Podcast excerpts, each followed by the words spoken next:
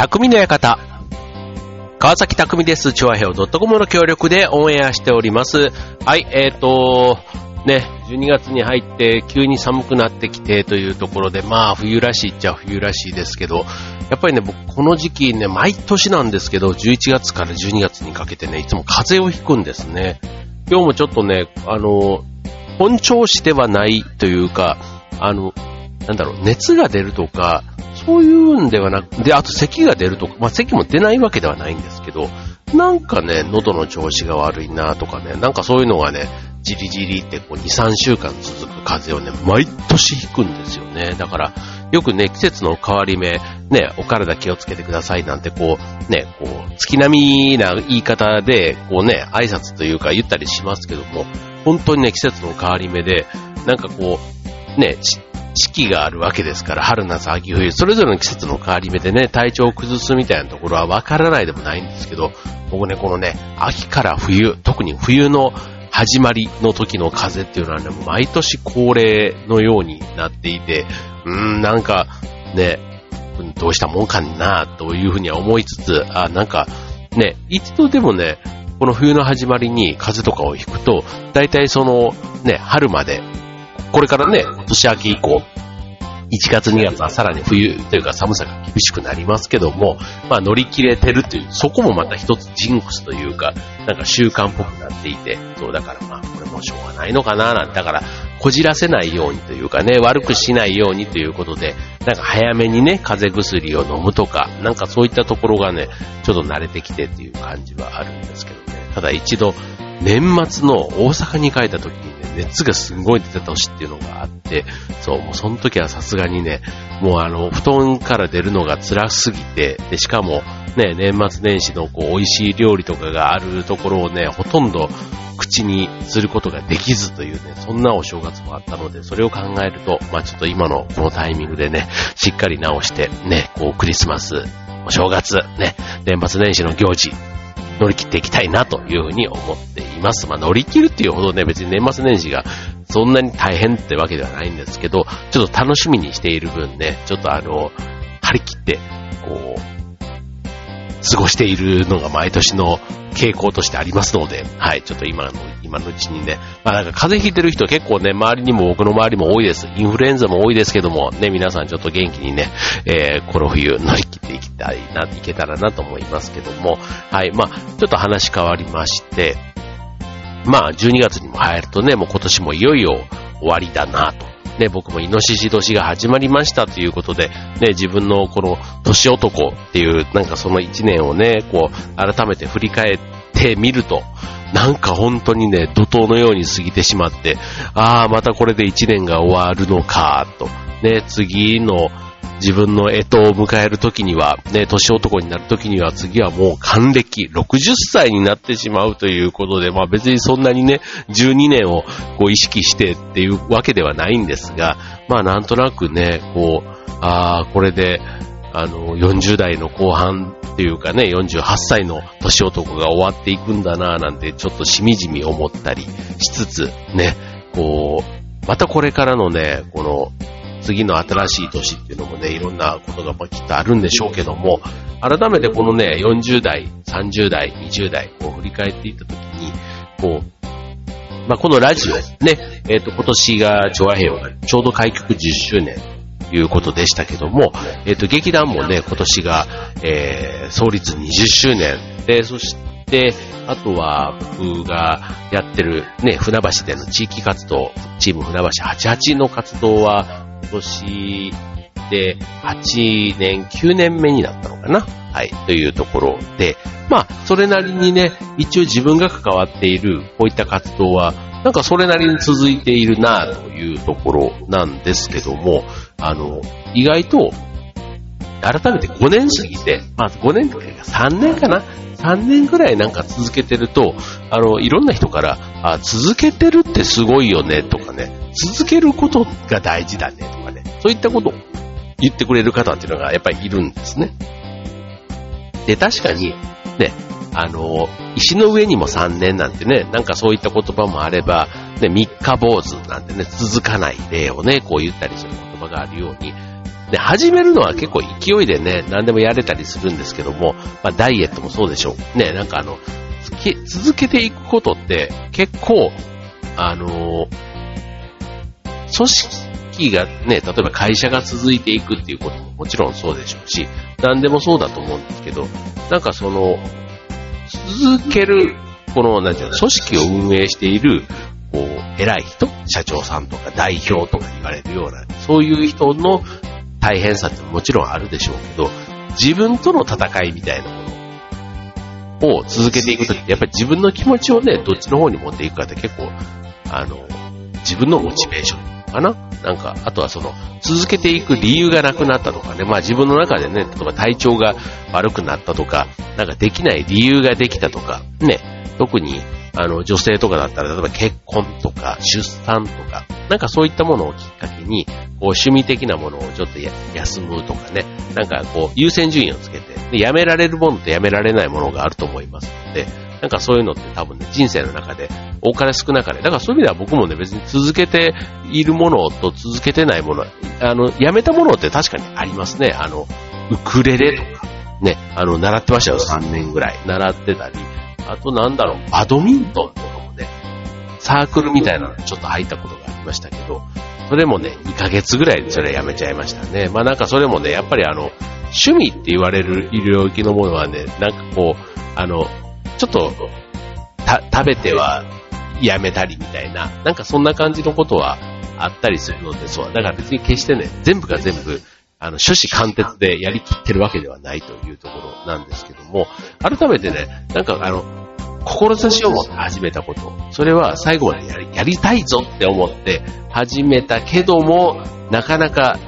えー、ね、結構自分の人生をかけてみたいな話で言うと、例えば会社を起こすこと、ね、企業なんて、ね、起こす業と書いて企業なんていうのがありますけども、ね、ああいったことをやる人って、やっぱりこう、あの、起業家、ね、それこそ昔で言ったらなんだろう、ホリエモンとか、ね、ああいった、あの、創業者としてね、活躍してる人、たくさん、あの、ベンチャー企業なんてね、言われてるところなんで、みんなそうだと思いますし、あとね、この調和平和自体もね、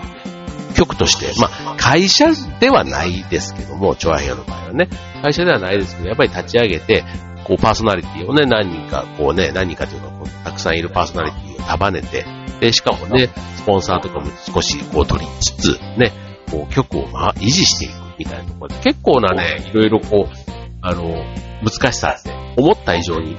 僕はあると思っていて、で、改めて今日は、そういう、えー、業を起こす、企業に向いている人、向いてない人、ちょっとそんなね、話を今日はしたいなと思います。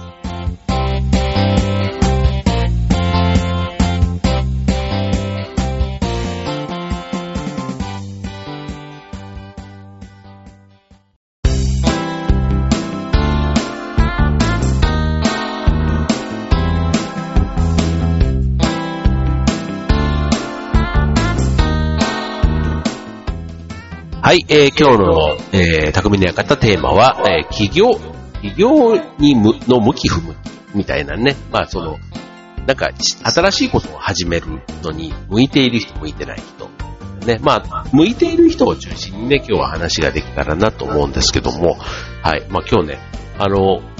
このスタジオといいますか、収録している場所なんですけども、はい、まあいつもやってる場所と変わらないんですが、あの、ストーブをね、入れてるんですね、実は。はい。で、こう、片側からこうね、来るね、暖かさがね、非常に心地よくてですね、やっぱりね、寒い中でね、まあ寒いものをね、アイスクリームを食べる良さみたいなのもちろんありますけども、なんかこういう収録の時はね、こうなんかほんわかした気分でやりたいなぁなんて思って、なるべくこの収録のコンディションというかね、こう、リラックスできるような、そんな場所でね、やりたいなぁなんていつも思ってるんですけど、この冬のね、こう、暖かいに包まれて、で、ぼーっとするほどね、ちょっと暖かくなっちゃうと、またそれはそれでなんですけど、ちょっと空気がね、まだね、今、部屋自体がちょっとひんやりしてるところでね、こう、ほのかに、こう、灯る、このストーブの暖かさみたいなの何気に心地がいいような、収録が始まってまだ10分弱ですけど、はい、そんな感じで、はい、えー、お送りしておりますけども、はい、えー、企業ということです。はい。で、あの、会社の例でね、ちょっと、今回ちょっと調べてみたんですけども、よくね、会社、企業30年説なんていうことでね、会社が30年っていうところが一つ大きな、あの、節目を迎えるというふうに言われています。で、えー、っと、まあ、ちょっと自分が今見てるのは、まあ30年経つと全滅するかしないかっていうことではなくて、だいたい30年ぐらい経つと、えー、と、100あった企業は40ぐらいまで減ってしまう。要は6割がなくなってしまうというのが大体の通説、特に中小企業となった場合ね、まああの、自分たちでこう会社を起こした場合、100個作った会社は30年後には40個ぐらいまでしか残っていないと。まあそれぐらいね、だからあの、あの、続けていくっていうことが難しいということ。逆に言えば、40人は成功しているっていうふうに見てもいいわけです。30年ってね、なかなかな期間なわけじゃないですか。だから、まあ、あの、10年、20年ってね、その一つ一つの節目で、その会社の業績とかがどういう風になっているか、現状維持なのか、右肩上がりなのか、右肩下がりなのかとかね、あとは時代のトレンドとかもどんどんね、変わっていきますから、そこにうまく乗っていけるかどうか、みたいなね、なんかそんなところが、ね、この続いて続けていくためには非常にあの見極めが難しいところなのかな、なんていうふうに思いますけども、はい。で、えっ、と、まあそういうね、企業、創業者が向いている、向いていない、ね、えー、っていうところをちょっとザザッとね、まあこれあの、さっき言ったラジオしかり、劇団しかり、ね、えー、市民団体しかり、ね、どんなことでもそうだと思うんですけども、言い出しっぺがまずね、こう、旗を振ってやっていくみたいなところで、その僕の周りにいる人たちにも、まあ共通しているなって思う性格ということで、ね、えー、企業に向いている性格ということでご紹介します。はい、まず一つ目、思い立ったら行動する人。うん、これね、よくね、行動力みたいなことはとても大事ですけども、あの、特に、まあ最初にね、やりたいことをやりたいっていうことはすごく大事なんですけども、当然その時に壁にぶち当たるわけですよ。で、壁にぶち当たった時に、それを解決するための、えー、まあ課題ね、課題が多いわけですが、そこに対してのアクション、なんか行動ができないと、どうしても時間がね、ばっかり経ってしまって、なかなか答えが導き出せない。だから、解決の糸口を見つけるためにも動くということが、とにかく大事ということですね。はい。まあ、行動してから、あの、考えるみたいな。まあ、よくね、あの、言ってダメだったらまた引き返せばいいじゃん、みたいな、そういう感じで、結果的には、あの、考える前に動くから、周りにも多少迷惑がかかったりすることもあるんですけども、逆にそれぐらいじゃないとできないと。だから、あの、ズバリ言うと、いわゆる優等生タイプは向いてないということ。ね、あの、ホリエモンが起業する人はバカだって言ってました、大体ね、そういう感じ。ちょっと、ちょっと変わってるみたいな風にも結果的には言われちゃったりするみたいなんですけども、あの、なんだろう、えー、行動力イコール、で、すぐに行動に移すイコールあんまり考えていない。だから、適当な人、適当力みたいなところもある意味必要ということですね。はい。まあ、この適当力ね、起業っていうことだけじゃなくて、僕はね、あの、恋愛とかもそうだし、まあ仕事の場面でね、こう上司部下じゃないですけど、そこにもね、ある程度ね、適当っていうのがね、あの、なんていうの、余裕のように見えたり、その人のちょっと好きというか人間味みたいなところにも繋がって結構ね、大事。な部分だ。まあこれをね、うまくこう自分の中でコントロール、あんまり適当と本当にいい加減っていう風なレッテルを貼られちゃうと、今度信用を築けなくなってしまうので、まあそういうところとのバランスは難しいっていうところですかね。はい、続いて二つ目。えー、企業に向いている人。ね、えー、ノウハウを持っている。うん。これは結構大事ですよね。まあ、どういう分野でね、自分が起業したいかっていうことなんですけども、まあ、ノウハウで自分の経験とかがないと、なかなか経験というかスキルっていうんですかね。まあ、あの、ノウハウをね、起業してから身につけようではなくて、一つ要は武器になるものを持っておこうということかと思います。はい。まあ、あの、自分のね、例えばあの、前職がもしサラリーマンとか、なんかそういった分野で、まず研究職でもいいと思います。なんかそういう会社勤めをしていてね、そこで身につけたことを自分が独立して、それを活かして仕事をしたいっていう場合には、当然成功率がぐんと上がることになると思います。ね。だから、畑違いの分野で、えー、起業するっていうのはあんまりやらない方がということですね。まあ、さっきのノウハウっていうことで言うと、技術系の人とかですかね。まあなんかあの、エンジニアとか、あとは、うんと、なんかコンテンツ系の、なんかこう、書き物とかね。なんかああいったものだと、こう自分の、まあちょっと趣味の延長みたいな感じの部分でね、もし興味があったみたいなところをね、そのまま仕事に切り替えたみたいな。なんかそういった人なんかもね、いますよね。はい。まああの、趣味とね、仕事っていうのはちょっと一線聞いた方がいいなんていう考え方も一方でね、まあ、趣味は純粋に趣味だから楽しめますけど、そこに仕事の要素が入ってくると、どうしてもね、相手がいたりとか、あとは売り上げだとか、そういったことを気にしないとダメになってくるので、ちょっとね、趣味とその仕事の境目みたいなところを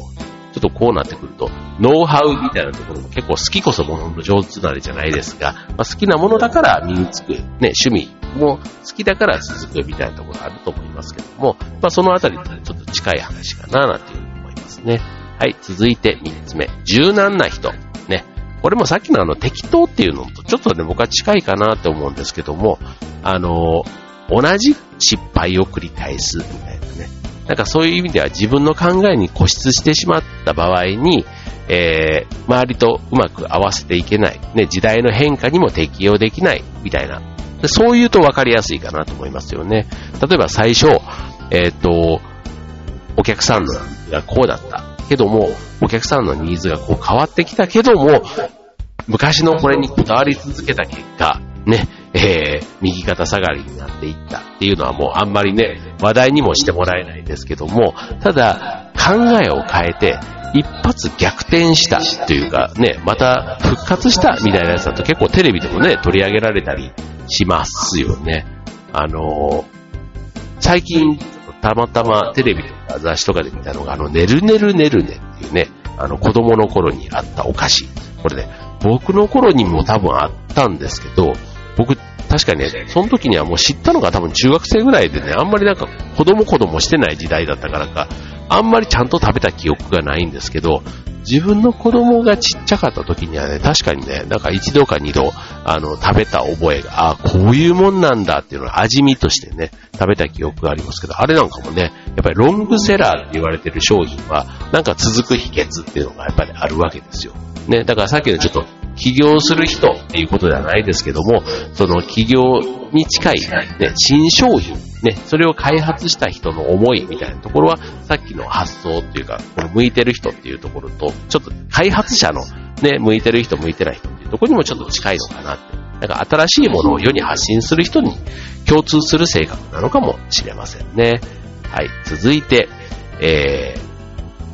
ー、四つ目。本質を理解できている人。ね。あの、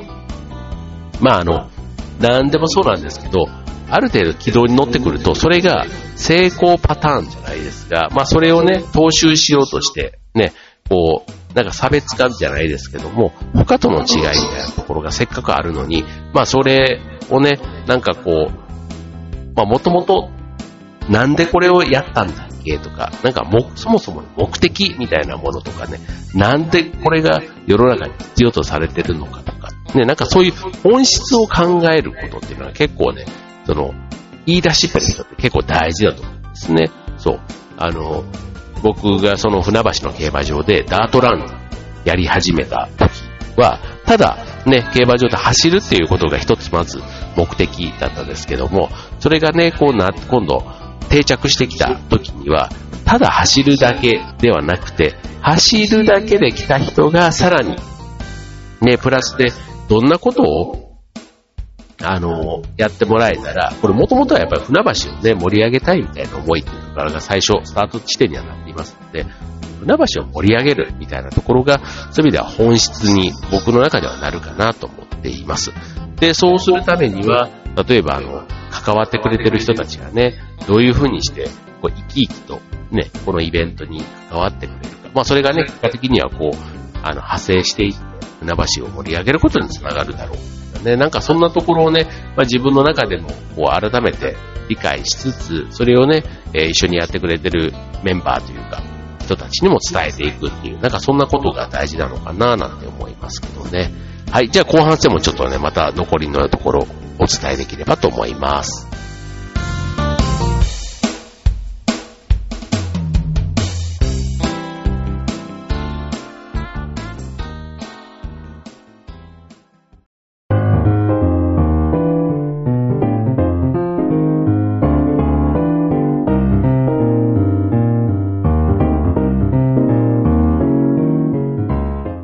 はい、えー、今日のテーマは、企業に向いてる人、性格ということでお伝えしています。まあちょっと今話ね、してる中で、例えば新商品を作るような人、ね、要は自分個人でアイデアを出して、それを膨らませて、えー、実現していく人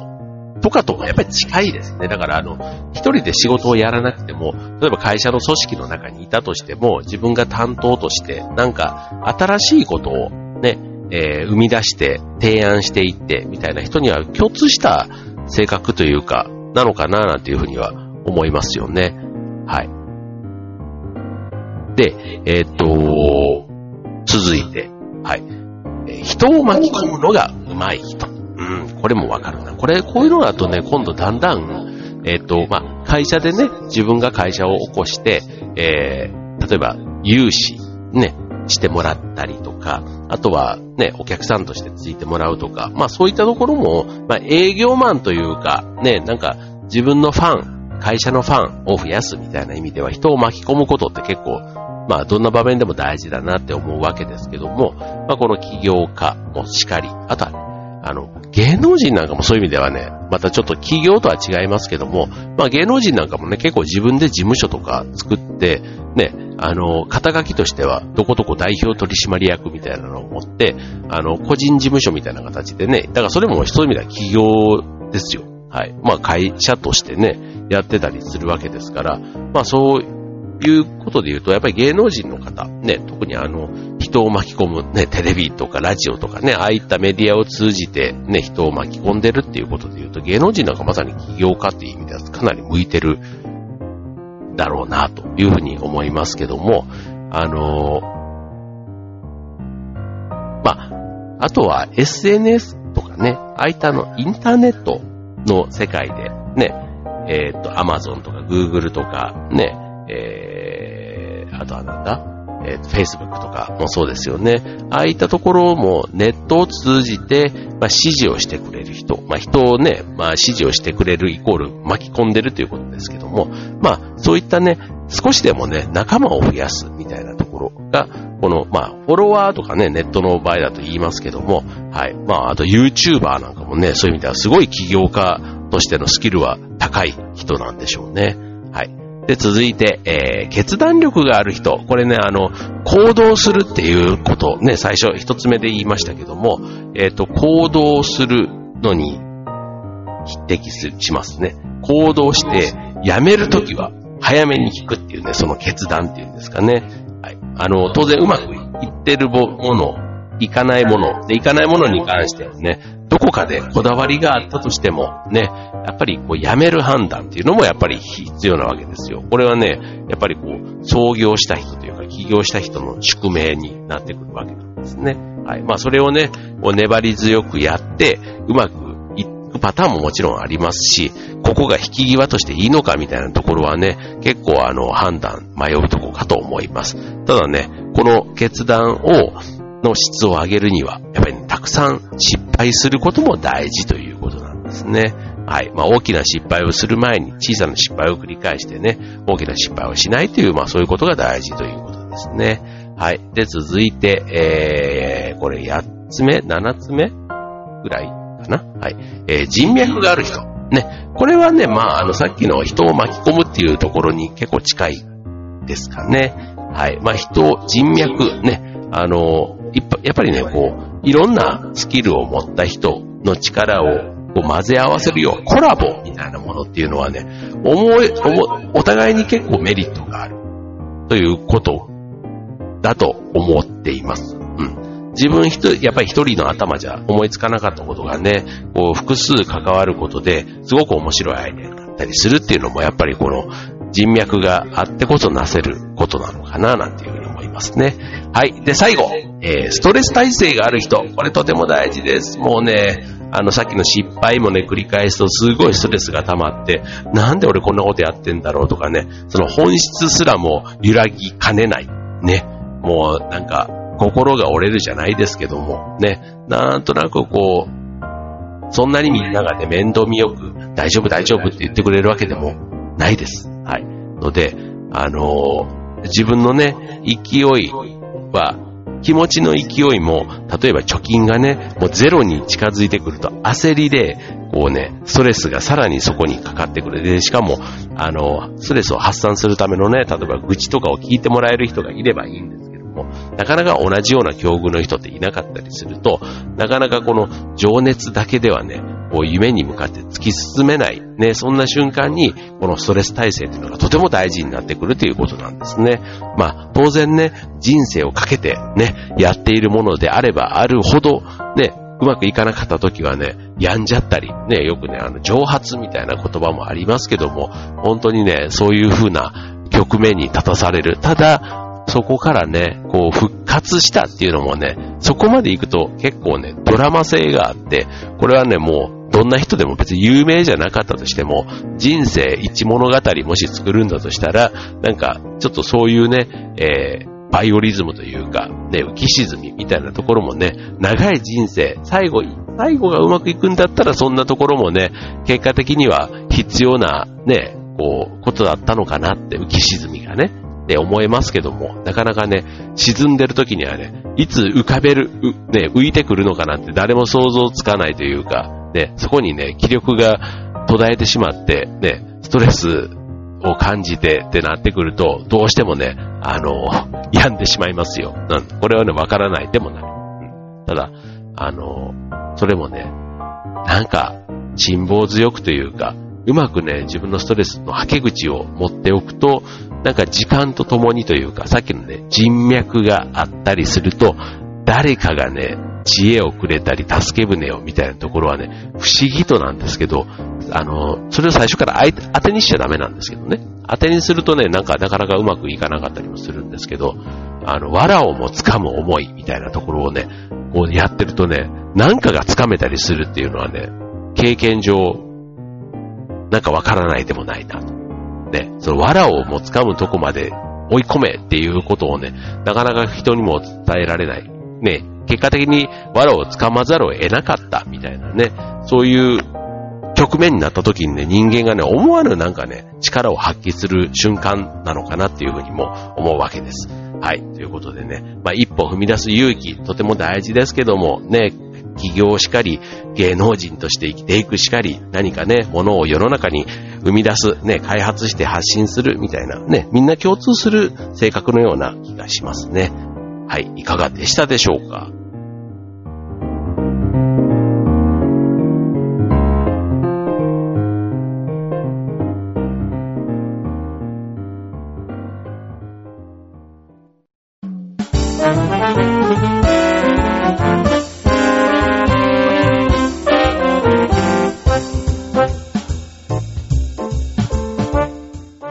えー、今日の匠の方は企業に向いている人、性格ということで、えー、お伝えしました。なんか、